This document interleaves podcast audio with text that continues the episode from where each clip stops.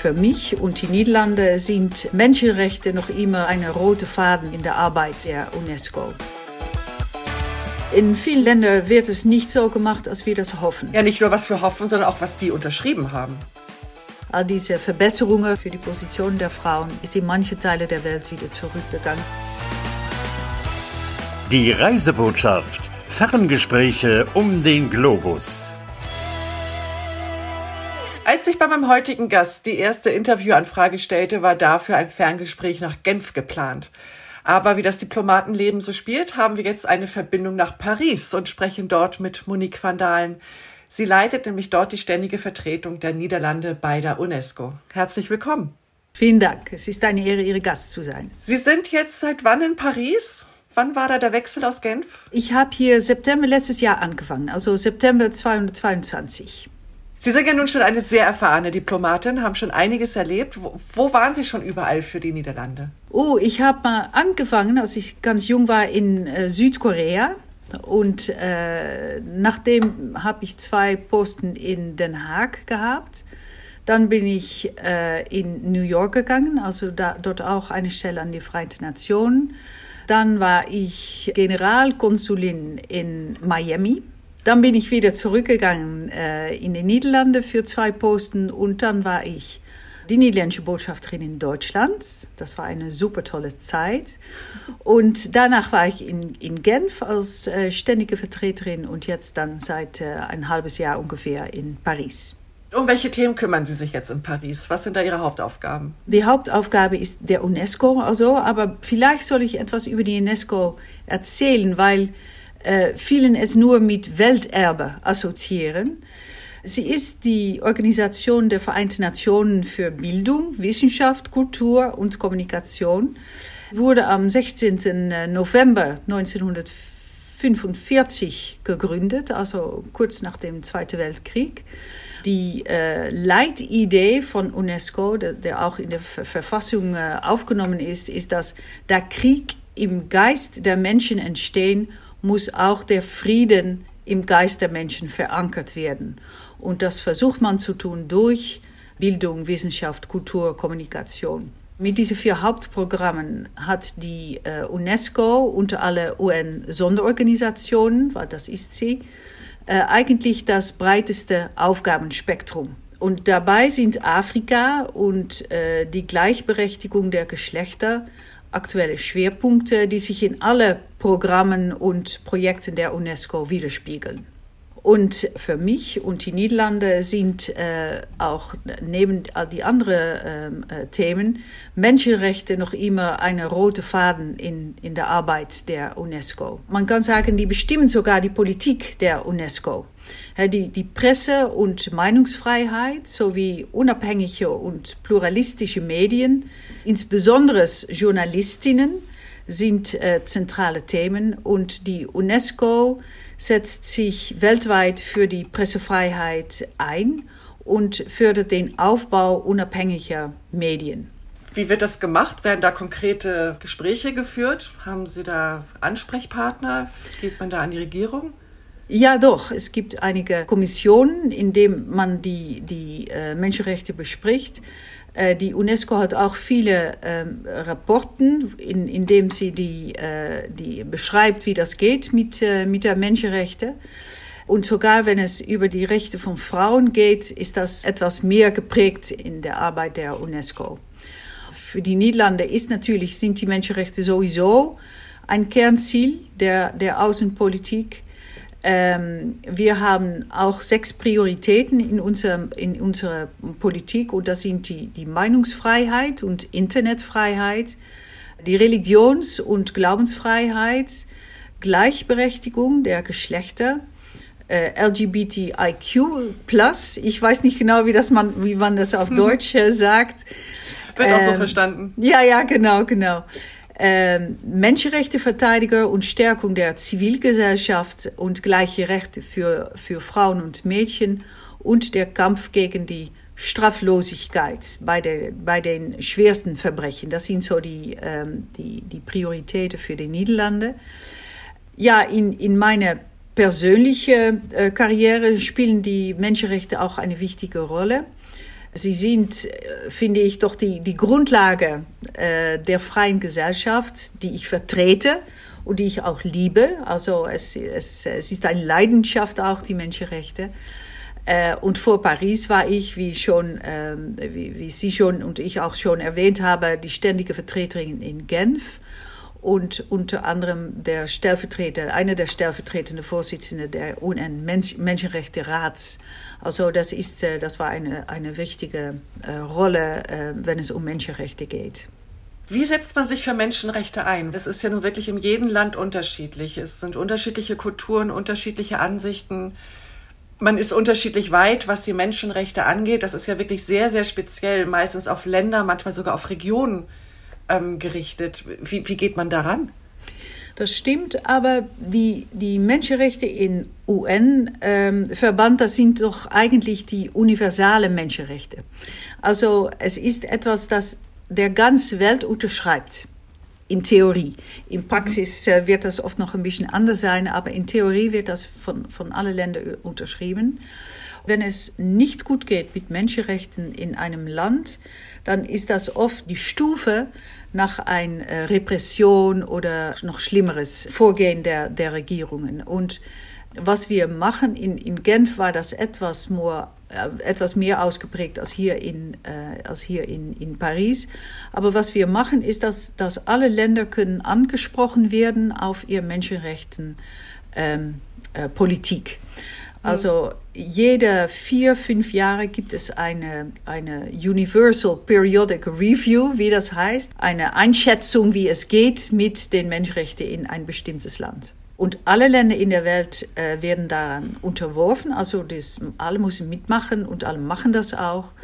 Und das ist wirklich ein, ein sehr gutes Instrument, glaube ich, um äh, zu sorgen, dass die Länder äh, sich bewusst sein von, von Menschenrechten, dass die auch ähm, verstehen, dass die ganze Welt mitschaut, wenn es um Menschenrechte in einem Land geht und es ist auch ein guter Impuls, um äh, die Menschenrechte-Situation äh, zu verbessern. Aber wie kann es sein? Das sind 193 Mitgliedstaaten, die haben das alle unterschrieben, dass sie diese Menschenrechte anerkennen und das auch so ausgeführt wird. Und dann wird es nicht gemacht. In vielen Ländern wird es nicht gemacht oder nicht so gemacht, als wir das hoffen. Also das, äh, das, das ja, nicht nur was wir hoffen, sondern auch was die unterschrieben haben. Was die unterschrieben haben, ja. Und was wir aus den Niederlanden dann auch oft machen, und das macht Deutschland auch und viele, viele, Länder, viele Länder in unserer, in unserer Gegend, dass die werden auch an, an die Länder sagen, sie haben das unterschrieben, also sie sollen das auch nachleben. Man kann es nicht erzwingen, aber das ist doch immer für ein Land auch politisch und auch in der in der Face-Saving-Situation ähm, äh, ist es nicht schön, wenn man darauf angesprochen wird. Gibt es da auch wirklich in Paris jetzt, also es ist ja nun äh, einer der Hauptsitze der UNESCO, gibt es da dann auch wirklich den direkten Austausch? Also gerade mit Ländern, wo man dann, also sagt man auf dem Flur, hier Leute, habt ihr den Report gesehen, ihr müsst was tun? Jetzt mal ganz naiv gefragt. Ja, es in, in, in Paris ist das etwas anders, weil die, diese Diskussion ist in Genf. Und in Paris geht es wirklich um die Pressefreiheit. Aber dann, dann wird auch, werden auch Länder angesprochen, zum Beispiel, wenn es geht um die Journalistinnen zum Beispiel. Und wir haben jedes Jahr ein, ein Rapport über die Position der Journalistinnen und äh, was dann so passiert. Es geht dabei um die Sicherheit von Journalistinnen ähm, online und offline. Äh, und oft werden sie eigentlich dreifach getroffen als, als Journalistin, als Frau und weil der Staat sie nicht schützt. Mhm. Ähm, und ein, ein kürzlich erschienener UNESCO-Bericht ähm, hebt die erschreckende Zahl von Angriffen auf Journalistinnen und die Auswirkungen auf ihre Arbeit und die Pressefreiheit im, im Allgemeinen äh, hervor ein wichtiges und ein besonderes Augenmerk auf diesen starken Anstieg der Online-Gewalt gegen Journalistinnen ist, wie gesagt, ist online. Also es ist nicht nur im, im, im realen Leben, aber es ist ja. auch online, online. Und die Online-Angriffe wirken direkt auf das reale Leben aus. Die Journalisten haben ihre geistige Gesundheit und Produktivität äh, beeinträchtigt, die die, die, und die körperliche Angriffe und rechtliche Belästigung beginnen oft auch äh, online. Und also sprechen wir da jetzt von Beleidigung, von ja zum Beispiel oder oder Beleidigung, aber das geht auch noch weiter Bedrohung und ähm, Todesbedrohung, äh, all diese Sachen äh, wie das. Das ist wirklich eine, eine, eine schwere Sache für viele Journalisten und sogar Journalistinnen. Und zum Beispiel in 2021 stieg der Anteil ermordete Journalistinnen von 6 auf 11 Prozent aller Morden. Und das ist sogar eine Verdopplung. Und das war in einem Jahr. Ja. ja. In welchen Regionen war das? Das ist in alle Regionen. Es kommt äh, in, insbesondere in, äh, in Lateinamerika kommt es vor, aber es kommt in alle Regionen vor. Zum Beispiel denk mal an diese Journalistin in Malta, die auch äh, ermordet worden ja. ist, oder in Ukraine oder in Russland oder in westliche Länder. Und also es, es, kommt, es kommt überall vor. Sind es mehr Frauen als Männer, die in Gefahr sind? die Frauen sie haben, sind oft in ein größeres Gefahr. Das ist das Problem. Also die, die werden auch nicht geschützt und die, die werden oft angegriffen, weil sie Frau sind und äh, mhm. nicht nur auf ihre, auf ihre Berichtgebung, aber auf, weil sie Frau sind. Und das ist eine, eine schreckliche Sache natürlich. Was können Sie denn da konkret gegen tun? Was sind das denn für Vorhaben? Ja, wir können da hier nichts Konkretes gegen tun. Wir können es nur signalieren und, äh, und dafür sorgen, dass es nicht äh, vergessen wird. Und wir können natürlich die Länder darauf ansprechen, dass das nicht passiert ohne, ohne Straf, ohne, ohne Rechtssache. Äh, ja. Gibt es da nicht auch Angebote, dass Journalisten und Journalistinnen ausgebildet werden, wie sie sich in bestimmten Situationen zu verhalten haben? Das macht die UNESCO genauso. Also die, ähm, die haben äh, konkrete Projekte, zum Beispiel, ähm, äh, das sind auch einige Projekte, die von den Niederlanden äh, unterstützt werden. Es geht dabei zum Beispiel um die Sicherheit von Journalisten bei Protesten. Die Niederlande sind da sehr äh, aktiv. Äh, zum Beispiel dank die, die niederländische Unterstützung konnte die UNESCO regionale Schulungen an Polizeiakademien und Schulen anbieten, um über die Meinungsfreiheit, Zugang zu Informationen und äh, Sicherheit von Journalisten und Journalistinnen in, in Lateinamerika. Also das ist so ein, ein konkretes Beispiel, das gemacht wird. Wenn ich das richtig verstanden habe, ist ja das Prinzip in der UNESCO, dass nicht nur die Länder jeder für sich so sein Süppchen kocht, sondern dass man dann im Team arbeitet. Stimmt das? Ja, das, so kann man das ungefähr sagen. Es hängt ein bisschen davon ab. Ja, manchmal versucht man etwas zusammenzutun. Man hat auch mhm. auf manche Themen hat man Gruppe, äh, Freundengruppe, kann man sagen. Also es gibt ein, eine Gruppe äh, von Freunde für Ukraine zum Beispiel oder eine Gruppe Freunde für Pressefreiheit. Und dann versucht man mit diesen Ländern konkrete Entscheidungen zu erreichen.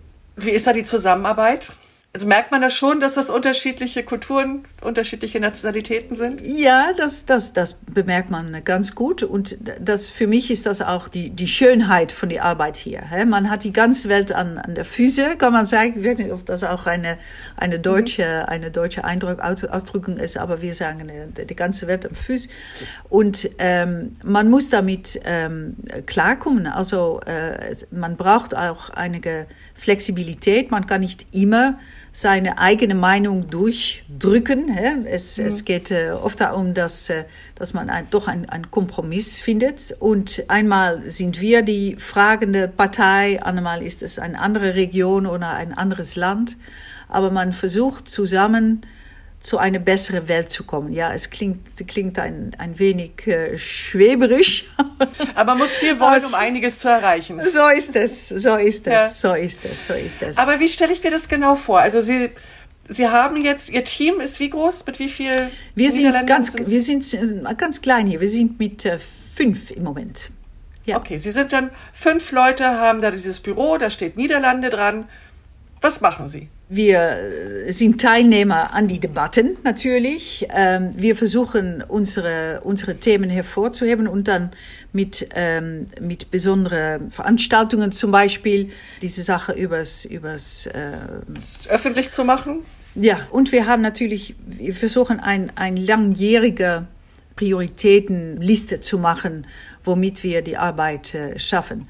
Und es geht natürlich nicht nur um, um uns, äh, nicht nur um die Niederlande, aber auch um die Welt insgesamtheit. Also mhm. es ist, äh, das ist einfach die, die Arbeit, die wir hier äh, leisten. Es geht nicht um die niederländische ähm, Wirtschaft, es geht nicht um, also es geht wirklich mhm. um die Welt sicherer und besser zu machen für alle. Es geht also bei Ihnen dann nicht darum oder bei der UNESCO nicht darum, jetzt konkret Projekte oder so zu erfüllen, sondern es geht um das Aufmerksammachen. Habe ich das richtig verstanden? Das es geht öffentlich machen. Teil, teilweise um das aus, aber auch, auch um, um, um konkrete Projekte. Ich habe schon die Stärkung der Pressefreiheit und die Sicherheit von, von Journalisten bei Protesten erwähnt, mit diesen mhm. mit diese Schulungen. Äh, aber zum Beispiel haben wir auch ähm, Geld, und das ist also auch ein UNESCO-Projekt, das sogenannte Safe Spaces UNESCO-Projekt. Äh, mit dem äh, zum Beispiel Generatoren gekauft werden, um die ähm, Journalist Solidarity Centers in, äh, in der Ukraine trotz äh, Stromausfälle, äh, weil die viele Attacken haben, da am Laufen zu halten zum Beispiel. Also es ist ganz konkret, ganz konkret. Ähm, wir haben auch äh, Journalisten äh, unterstützt, die die Wahlen äh, in Lib im Libanon in, 202, in 2022 äh, darüber berichtet haben. Und dann hat auch eine äh, libanesische Kontaktperson vor Ort erwähnt von ihren Gesprächen mit libanesischen Journalistinnen über die positive Ergebnisse der Unterstützung von UNESCO. Mhm. Die hat ihre Arbeit erleichtert. Also es, das sind ganz, ganz konkrete äh, Projekte, aber die sind alle im Rahmen der großen der große Aufgabe die wir haben zusammen. Ja. Haben Sie da noch mehr konkrete Beispiele? Weil das ist ja eigentlich immer das, was so interessant ist, so, zu hören, was kommt dabei raus, was, das, ja. was bieten Sie an? Ja, ja, ja, genau. Naja, zum Beispiel für, für einige Jahre haben ähm, die, die Niederlande eine halbe Million, was eine große Menge Geld ist für UNESCO, an die UNESCO ähm, äh, äh, spendiert, um homophobes Mobbing zu kartieren. Und das ist ein ein schönes Beispiel dafür, wie sehr die UNESCO äh, eigentlich bahnbrechende Arbeit leistet. Hè? Durch, durch, die Sammel, durch das Sammeln und Veröffentlichen von Daten wird ein Problem der Öffentlichkeit und der Wissenschaft zur Kenntnis gebracht und ähm, wird auch, äh, werden auch die Länder darauf reagieren. Also es, es geht auch um, um diese Sache, das, was UNESCO macht. Ähm, ein anderes Beispiel ist das Delft Bildungsinstitut Wasser. Das ist ein Mitglied der UN äh, äh, und die bildet Studenten aus in dem globalen Süden im Wassermanagement. Also das, das ist ein, ein anderes ganz klares Beispiel. Ich würde Ihnen jetzt gerne ein paar Fragen stellen, auf die Sie einfach schnell antworten. Dann werden wir ein bisschen mehr über Sie lernen und auch noch ein bisschen über Paris, wenn ich Sie schon mal in dieser schönen Stadt am Telefon habe. Gut. Welche Sprachen sprechen Sie? Niederländisch, Französisch, Deutsch, Englisch, ein bisschen Spanisch, etwas Italienisch und ich habe mal auch äh, Hindi studiert. Oh, wow. Aber das spreche ich nicht mehr gut. Nein. Gibt es denn ein Land, das Sie noch kennenlernen möchten? Ja, ich würde sehr gerne in die Pazifik gehen und äh, die kleinen pazifischen Länder kennenlernen. Was muss man auf jeden Fall in Paris gesehen haben? Ich würde sagen, der Eiffelturm. Er ist wie ein metallener Riese und er wacht über die, die ganze Stadt. Ist das dann auch Ihr Lieblingsplatz oder gibt es dann noch einen, einen besonderen Ort? Nein, es gibt andere Lieblingsplätze und eigentlich sind es mehrere. Das sind die versteckten Gärten und, und Parks in der Stadt. Ein Beispiel ist die äh, Jardin Catherine Labouré, durch den ich jeden Tag zur Arbeit gehe. Äh, es ist ein kleines Anwesen, aber mitten im siebten Arrondissement. Also es ist unglaublich. Wenn man da ist, hört man nichts mehr und, äh, und ist man aus Paris raus. Ja, scheint es. Ja. Welches Andenken würden Sie Freunden mitbringen? Das werden Makronen oder Macaron sein. Die sind jetzt in, in Europa überall zu kaufen, aber sie sind die leckerste hier in Paris. Da sind wir auch schon beim lokalen Lieblingsessen. In dieser kalten Jahreszeit ist es eine deftige Zwiebelsuppe. Haben Sie ein Lieblingsrestaurant? Ich bin sechs Monate hier, also ich habe noch viel zu entdecken. Aber im Moment wird das das Restaurant Polydor sein. Das ist eines der ältesten Bistros in Paris, in denen berühmte Künstler und Studenten an langen Holztischen essen. Und es ist eine einfache, aber ausgezeichnete französische Küche und ein sehr vernünftiger Preis. Haben Sie ein Motto, das Ihnen in schwierigen Situationen hilft? Das erste ist nicht geschoten, altijd mis auf Niederländisch, also nie falsch geschossen. Man muss immer etwas probieren, es kann nie falsch sein. Und das zweite ist, wenn es nicht funktioniert, versuchen wir etwas anderes. Wir haben uns schon lange und ausgiebig über Frauen und Frauenrechte gesprochen. Wie haben Sie das denn selbst in Ihrer Karriere erlebt? Als junge Diplomatin wurde ich regelmäßig damit konfrontiert, dass ich hier oder dort äh, die einzige oder der erste Frau war und nicht äh, immer freundlich.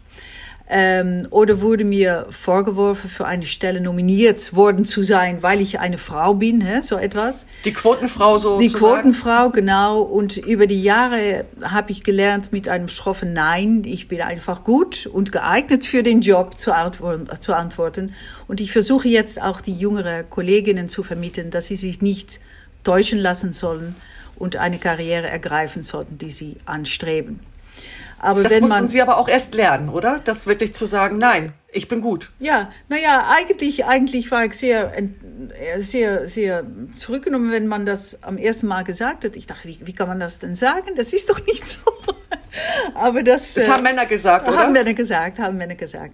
Aber wenn man ein bisschen herauszoomt, ist die Lage von Frauen und, und Mädchen weltweit natürlich traurig. Ja. Es müssen große Schritte unternommen werden, um die allgemeine Gleichstellung zu erreichen. Ähm, die Konflikte, Klimakrise, die Covid-19-Pandemie haben die Rechte und Sicherheit von Frauen und Mädchen äh, eine dreifache, dreifache äh, Schlag versägt, versetzt. Man denke nur an die, die Mädchen und die jungen Frauen in Afghanistan zum Beispiel, mhm.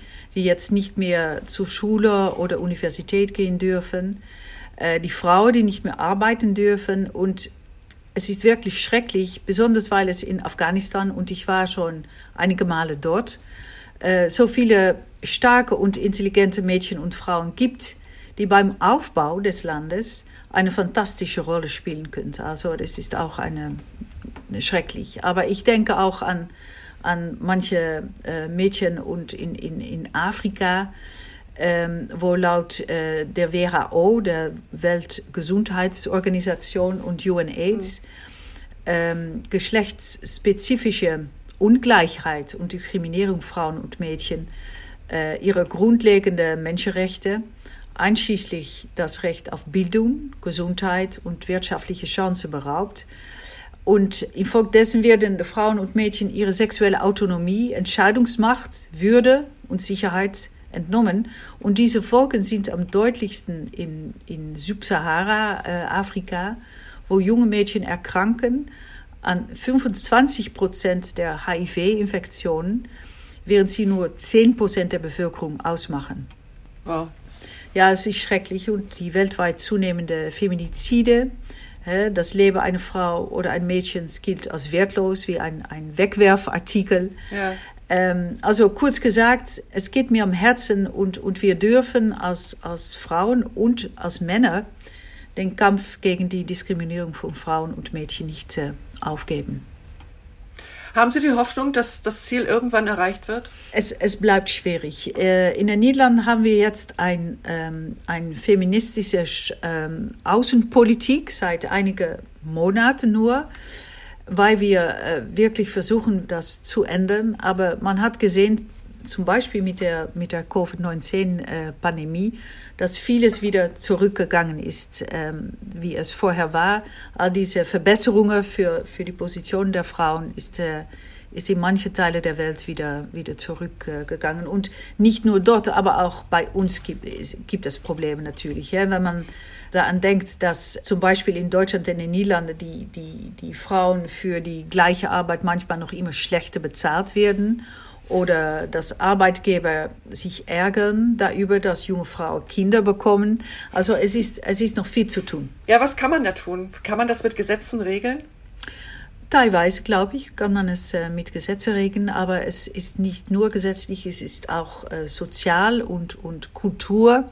Man muss immer wieder darauf hinweisen, dass es anders gehen könnte, dass es besser wäre für die Wirtschaft, dass es besser ist für die Gesellschaft und dass äh, es einfach nicht geht, dass äh, etwa 50 Prozent der, der Menschen in einem äh, Land oder in der Welt äh, nicht für äh, nicht seriös genommen wird. Ich glaube, wir sind auf einem Weg. Ich weiß nicht, ob wir auf einem guten Weg sind, aber man sieht auf jeden Fall, dass man auf einem Weg ist. Dass in vielen Köpfen da sich schon was, genau. und, was und, ändert. Ja, und, und wie gesagt, nicht nur bei Frauen, aber auch bei Männern. Und ich glaube, das ist sehr wichtig. Ja? Wir haben gerade diese, diese Bericht gesehen über eine, eine Professor in, in Afghanistan, die selbst mit Büchern auf einem Schubkarren an die Häuser vorbeigegangen ist, um die Mädchen Bücher zu überreichen. Und der ist natürlich äh, arrestiert worden, aber das, für mich ist das wirklich ein Held. er, er kann es eigentlich nicht verstehen, dass die, dass die Autoritäten da so äh, die Mädchen und die jungen Frauen ähm, wegsetzen im, äh, im Haus und äh, ohne, ohne Bildung und ohne Möglichkeit für Entwicklung. Also ähm, das, es, es gibt auch viele Männer, die das nicht, ähm, die das nicht akzeptieren wollen. Ja, weil sie halt auch erkannt haben, dass es ja auch nichts, nichts Gutes für das Land ist. So also, ist es, so ist es. Und, und, wenn wir bei dem Klischee bleiben, die Frau bleibt äh, zu Hause und sorgt für Kinder und Küche, selbst wenn wir bei diesem Klischee bleiben, muss sie ja trotzdem lesen, schreiben und rechnen können. So ist es. Jetzt haben wir noch natürlich auch noch so ein wahnsinnig trauriges und schlimmes konkretes Beispiel am Schluss behandelt. Man darf einfach nicht aufhören, darüber zu sprechen, es weiter, wie auch die UNESCO, solche Dinge einfach öffentlich zu machen, sichtbar zu machen und hoffen, dass ähm, ja. irgendwann Leute, die das entscheiden können und dürfen, da etwas ändern. Ja, so ist es. Und vielleicht ein letztes Motto, never give up, nie aufgeben. Ich danke Ihnen für Ihre Erklärung, was die UNESCO so in Paris macht, was die Niederlande bei der UNESCO ausmacht. Vielen Dank. Vielen Dank Tschüss. auch. Wiedersehen. Tschüss.